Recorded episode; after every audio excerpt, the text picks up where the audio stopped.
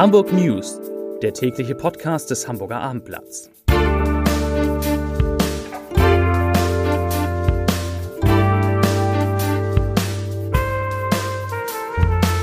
Herzlich willkommen. Mein Name ist Lars Heider und heute geht es in diesem Podcast um einen sehr erfreulichen Rückgang der Corona-Neuinfektion in Hamburg. Weitere Themen.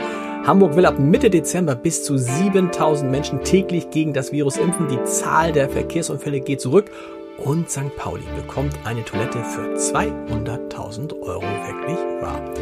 Zunächst aber wie immer die Top 3, die drei meistgelesenen Texte auf abendblatt.de. Auf Platz 3 Hamburg trägt den frühen Ferienstart mit. Auf Platz 2 Coronavirus 31 Neuinfektionen an 29 Hamburger Schulen. Und auf Platz 1 Mann stirbt bei Wohnungsbrand in Eibeck. Das waren die Top 3 auf abendblatt.de.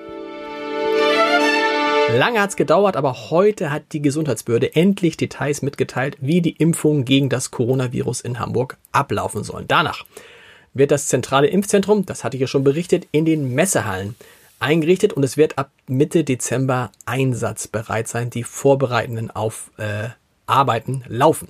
Zunächst sollen Beschäftigte aus dem medizinisch-pflegerischen Bereich, Personal aus systemrelevanten Berufen und Angehörige von Risikogruppen geimpft werden und sobald ein transportfähiger Impfstoff zur Verfügung steht, der also nicht so stark gekühlt werden muss wie etwa der von BioNTech, werden mobile Teams in Pflegeeinrichtungen die Personen dort impfen.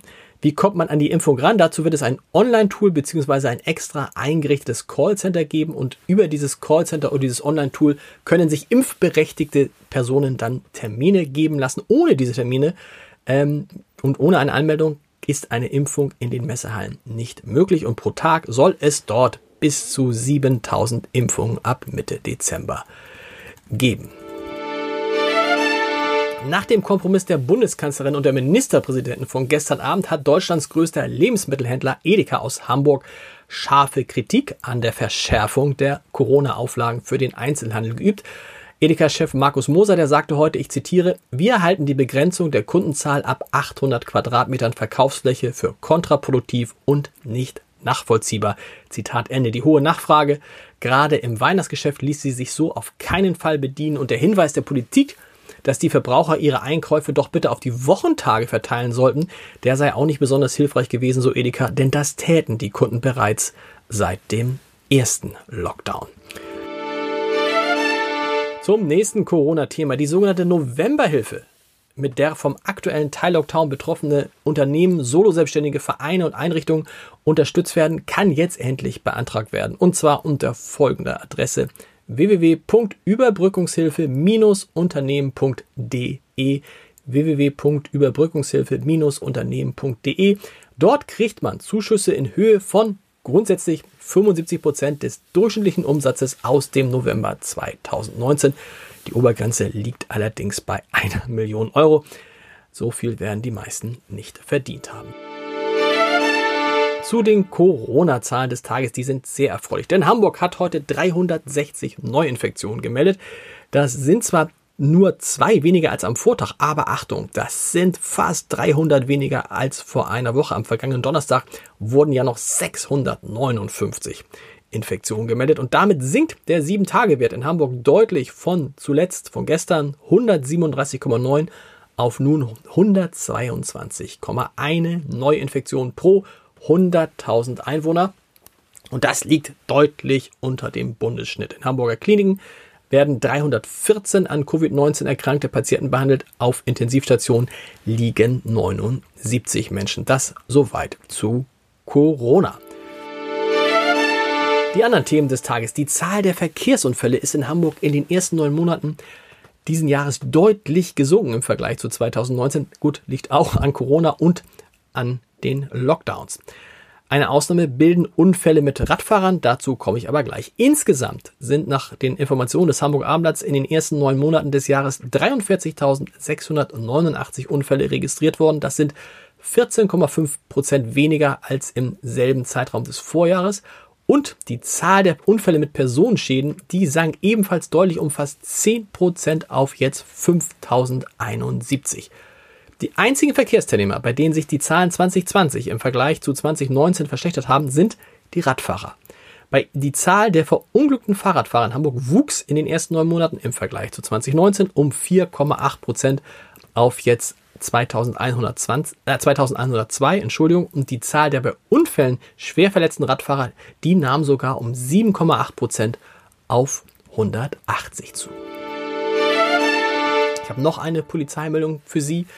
Bei einem Wohnungsbrand in Eilbeck ist heute Morgen, heute Mittag, Entschuldigung, eine Person getötet worden. Das Feuer in der Erdgeschosswohnung in dem fünfstöckigen Mehrfamilienhaus am Peterskamp, Peterskampweg war laut eines Feuerwehrsprechers gegen 12.30 Uhr gemeldet worden und es wurde zunächst eine Person als vermisst angegeben und diese Person, diese männliche Person, fand man dann in der Erdgeschosswohnung. Der Brand an sich konnte schnell gelöscht werden und die Polizei hat jetzt bereits die Ermittlungen aufgenommen, um herauszufinden, wie das Feuer entstehen konnte. Die lustigste Meldung des Tages kommt gleich im Anschluss. Schon die Römer, die konnten ja ihre Notdurft in öffentlichen Toiletten verrichten und die Stadtreinigung Hamburg, die betreibt seit 2017 insgesamt 130 solcher WC-Anlagen, solcher öffentlichen Klos, sagen wir wie es ist, in Hamburg und besonders beliebt sind die sogenannten Hightech-Toiletten, wie es sie zum Beispiel am Berliner Tor gibt. Und nun bekommt auch St. Pauli eine neue, eine extrem moderne öffentliche Toilette. Und mit dieser Toilette soll das Problem der Windpinkler, Wind, Wind, Windpinkler ist gut, der Wildpinkler auf dem Kiez gelöst werden. Die Hightech-Toilette, die soll am Freitag vor dem U-Bahn-Zugang Feldstraße in Betrieb gehen. Die Nutzung ist übrigens kostenlos und das Klo hat einige tolle Extras. Es verfügt über eine selbstreinigende Sitztoilette, einen Wickeltisch und zusätzliche Annehmlichkeiten wie einen Druckluftspender für Fahrräder, drei Aufladestationen für E-Bikes, ein Wasserspender zum Durstlöschen und einen Infomonitor der Stadtreinigung. Da kann man ja fast einziehen. Zum Podcast-Tipp des Tages. Darf man lügen und wenn ja, wie oft? Das klingt wie der Titel eines neuen Buches von Richard David Precht ist aber die Frage, die ich mit Dieter Lenzen, dem Präsidenten der Universität Hamburg, in unserer neuen Folge unseres gemeinsamen Podcasts Wie jetzt analysiert und besprochen habe. Darf man lügen und wenn ja, wie oft? Und was sagte der Herr Lenzen dazu? Er sagt unter anderem, ich zitiere, Eins ist sicher, dass früher Lügen sehr hart bestraft wurden, lag einzig und allein daran, dass die Macht eines Herrschenden bedroht war, wenn seine Untergebenen ihm nicht die Wahrheit sagten. Heute ist das teilweise umgekehrt, sagt äh, Dieter Lenzen weiter. Es würden Lügen durch Herrschende in bestimmten Ländern sogar positiv sanktioniert, aber leider nur ihre eigenen. Ich glaube, damit meint er Donald Trump. Und ja, wie es weitergeht in diesem Gespräch über Lügen, hören Sie unter www.abendblatt.de slash podcast. Viel Spaß dabei. Und gleich gibt's noch eine große Portion Linda Zerwakis wie jeden Tag im November. Und ich werfe schon mal einen Blick auf den Dezember. Da ist nämlich in unserem Gute Nacht Podcast kein geringer als Johannes Oerding zu Gast. Aber heute gibt es nochmal Linda Zerwakis gleich nach dem Leserbrief des Tages und der kommt von Ellen Böhme und sie schreibt was über die Diskussion, ob man denn zu Silvester vielleicht äh, das Feuerwerk verbieten sollte. Ellen Böhme schreibt, ich zitiere, ich wünsche mir, dass alle Bundesländer den Mut zum einheitlichen Verbot von Verkauf und Abbrennen von Feuerwerk aufbringen. Nur so kann deutschlandweit ein Superspreader-Event an Silvester vermieden werden. Die, Niederländer, die Niederländer sind schneller, mutiger und konsequenter mit ihren Beschlüssen. Was sollen die halbherzigen, unterschiedlichen Beschlüsse einzelner Bundesländer wie die Böllerei nur auf belebten Plätzen zu verbieten? Wer soll und kann das kontrollieren? Vieles lief in diesem Corona-Jahr digital ab. Warum nicht auch ein digitales Silvesterfeuerwerk? Fragezeichen. Leserbrief zu Ende. Dieser Podcast ist zu Ende. Jetzt kommt noch ein bisschen Linda Zerwakis. Viel Spaß damit und wir hören uns morgen wieder. Bis dann. Tschüss.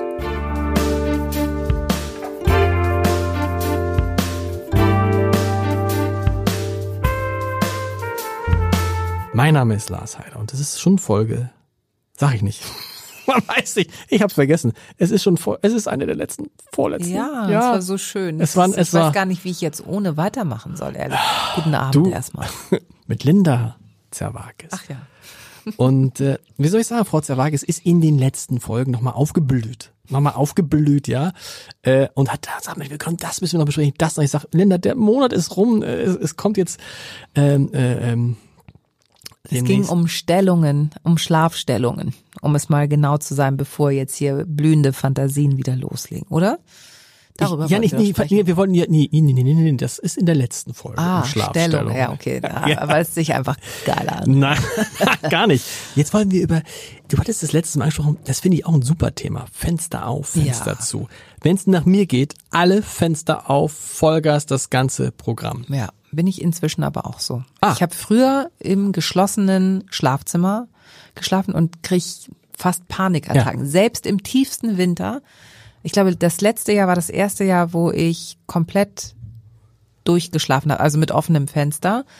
Ähm, wenn das Thermometer so in Richtung minus zehn Grad geht, ja. habe ich gedacht, nee, das hält man ja nicht aus, dann friert ja alles zu. Also habe ich es irgendwann zugemacht. Und dann ist es dann, dann gibt es so ein Wechselding. Also dann, dann gehe ich ins Bett, also angenommen, ich habe wieder Dienst und gehe ja. ins Bett, es ist so irre kalt, dann mache ich es zu. Dann wache ich aber davon auf und merke, dass es zu ist und mache es in der Nacht auf. Weil dir der Luftzug fehlt oder weil dir diese ganze Ja, die frische Luft. Frische Luft, genau. Die frische Luft. Ich brauche das, ich brauche dieses und ich brauche das, also ich bin ja wirklich bis oben hin mit Decke. Tatsächlich? Ja, und es guckt nur noch der Kopf raus. aber so im Gesicht brauche ich diese frische Brise ja. gefühlt. Und gibt's da, das ist auch toll. Ich meine, normalerweise hat man als Mann, wenn ich das sagen darf, hast du die Diskussion immer mit Frauen. Es gibt zwei Gründe bei Frauen. Ähm, die eine ist, äh, dass sie sagen, es ist zu kalt. Mhm. Und ganz oft auch, und wenn einer einbricht. Nein, das Doch, wenn er das Fenster offen und er kann über den Carport und dann krabbelt er rein. Ach so, ihr wohnt ja. im, also ihr nee, im kann, Haushalt. Ja, okay. Kann passieren. Ja. Bei mir ist das ja so, das ist ja dann der Kompromiss, der ähm, angenommen wurde. Wärmflasche halt. Und dann ertrage ich das. Dann, dann ist es mir egal. Dann werde ich ja sehr schnell warm unter meiner Decke. Und in der Nacht, hast du das auch das Gefühl, dass du in der Nacht irgendwann kochst? Also, dass man immer wärmer, Nein. Nee, weil du dann keine Decke mehr ich schmeiß, ich schmeiß die Decke so weg und so. Nee, habe ich gar nicht. Hast auch du kein Problem? Minus zehn Grad? Ich finde, man merkt das. Ist ja das Fenster ist ja so ein bisschen gekippt und das merkt man dann nicht, oder? Boah, natürlich. Also schon ein Unterschied, ob das Fenster auf ist oder nicht. Das ist aber auch wieder, da sind wir wieder beim Kälteempfinden Mann-Frau. Mann-Frau ist. Ist so. Ähm, Ändert sich ja dann auch in einem, in einer gewissen Phase, über die du auch schon gesprochen hast in diesem Podcast. Ja, da sehe ich schon die ganzen Reichweitenportale wieder draufgehen. Das ist so, das wollte ich doch mit dir. Stichwort, oh Gott. Das Irre ist ja, ich kann hier erzählen, was ich will, interessiert keinen Menschen ich stelle mir vor, bei dir sitzen wieder irgendwelche, Reich, irgendwelche Reichweitenportale und machen das ist ja man so. Ach so es gibt aber das so, so komische Portale. Wie ja, wo der schreibt irgendwie, äh, lesen Sie jetzt äh, Linda Zerwakis. Was sie, wen sie wen, wen, wen, getroffen hat. Nee, pass auf, Linda Zerwakis. Wen sie immer ins Bett mitnimmt. Ja, Punkt, genau. Punkt, Punkt. Und denkst so, ah, das ist geil. Ja, und dann, dann und dann liest du irgendwie Wärmflasche. Ja. Die guckst du genau gar nicht. Genau so, doch. So? Doch. Doch, habe ich letztens entdeckt, weil mich jemand, äh, ein Freund hat mir so einen Screenshot geschickt und ich so, da war, mit wem sie letztens Zug gefahren ist. Oder ähm, wurde beim Zugfahren erwischt mit. Ja. Und ich schon so, wow. So, und dann habe ich, dann ist mir wieder eingefallen, ich habe gepostet, dass ich Jan Hofer auf der Zugfahrt getroffen habe. Irre, nein. Wir haben, wir haben ein Selfie gemacht. Ist nicht dein. Ja, Wahnsinn. Du hast Jan Hofer, du hast ein Selfie ja. mit Jan Hofer? Mit Maske. Aber das ist, das ist so ein Irre, da steht doch manchmal dann, äh, Linda Zerwakis, Doppelpunkt, ich weiß genau, Punkt, Punkt, Punkt. Und dann, keine Was Ahnung, wie mein, wie mein Hund heißt oder so. Das wird mich, googelst du, googelst du dich manchmal? Googelst ja, manchmal google ja? ich mich. Mach es nicht mehr, glaube ich. Nee, ähm, ich, ich habe ja im Zuge dieser Bucherscheinung ganz viele Interviews gegeben. Und da habe ich mich ein paar Mal gegoogelt, mhm. weil ich wissen wollte, was die für Headlines nehmen. Ja. Weil du, du darfst ja das ähm, Interview siehst du? Das Interview darfst du ja vorher auch nochmal gegenlesen, aber du weißt ja nie, was der, was da für eine Headline draufkommt. Ja. Und ich hatte das tatsächlich im Spätsommer, ich sage jetzt nicht, welche Zeitung es war, geschrieben, im, äh, da schrieb die Redakteurin im, sie, sie träumt, irgendwann wird sie nach Griechenland ziehen. Stimmt. Ich so, so, äh? also so, äh, ich so, Moment mal. Ja. Habe ich so nicht, nicht gesagt. gesagt. Sorry. Und wenn ihr sowas macht, dann, dann macht es richtig, weil die Frage war, ähm, wovon träumen Sie oder wie, wie, wie, was, wie werden Sie in Zukunft leben? Und habe ich gesagt, so im Idealfall kann ich mir vorstellen, vielleicht ein halbes Jahr in Deutschland, ein halbes Jahr in Griechenland. Das wäre so ja. meine Wunschvorstellung. Ja. Daraus kannst du nicht machen, zieht bald nach Griechenland, weil alle so, äh, so. Kleiner Exkurs. Wie, jetzt kommen wir wieder zur kalten Frischluft. Wie sind wir jetzt darauf gekommen? Das ist mir eigentlich relativ egal gewesen, aber ich fand es irgendwie mit der mit dem äh, genau. Ach so, das, mit du, dem Buch. Ja, wie, Nein, du, du kannst, du Ich genau, kann du, das sagen, Problem ist, du, ich- du, ich kann Ja. sagen, was ich will Ja. und alles, was, das kann ja irgendwie so gedreht werden. Das ist einfach, das ist Ja, einfach das wird furchtbar. richtig teuer für dich, ja, das weiß. Aber ich, ich mach, ich mach, ich mach, äh, ich mach, gute Nacht. Gute Nacht. Weitere Podcasts vom Hamburger Abendblatt finden Sie auf abendblatt.de slash podcast.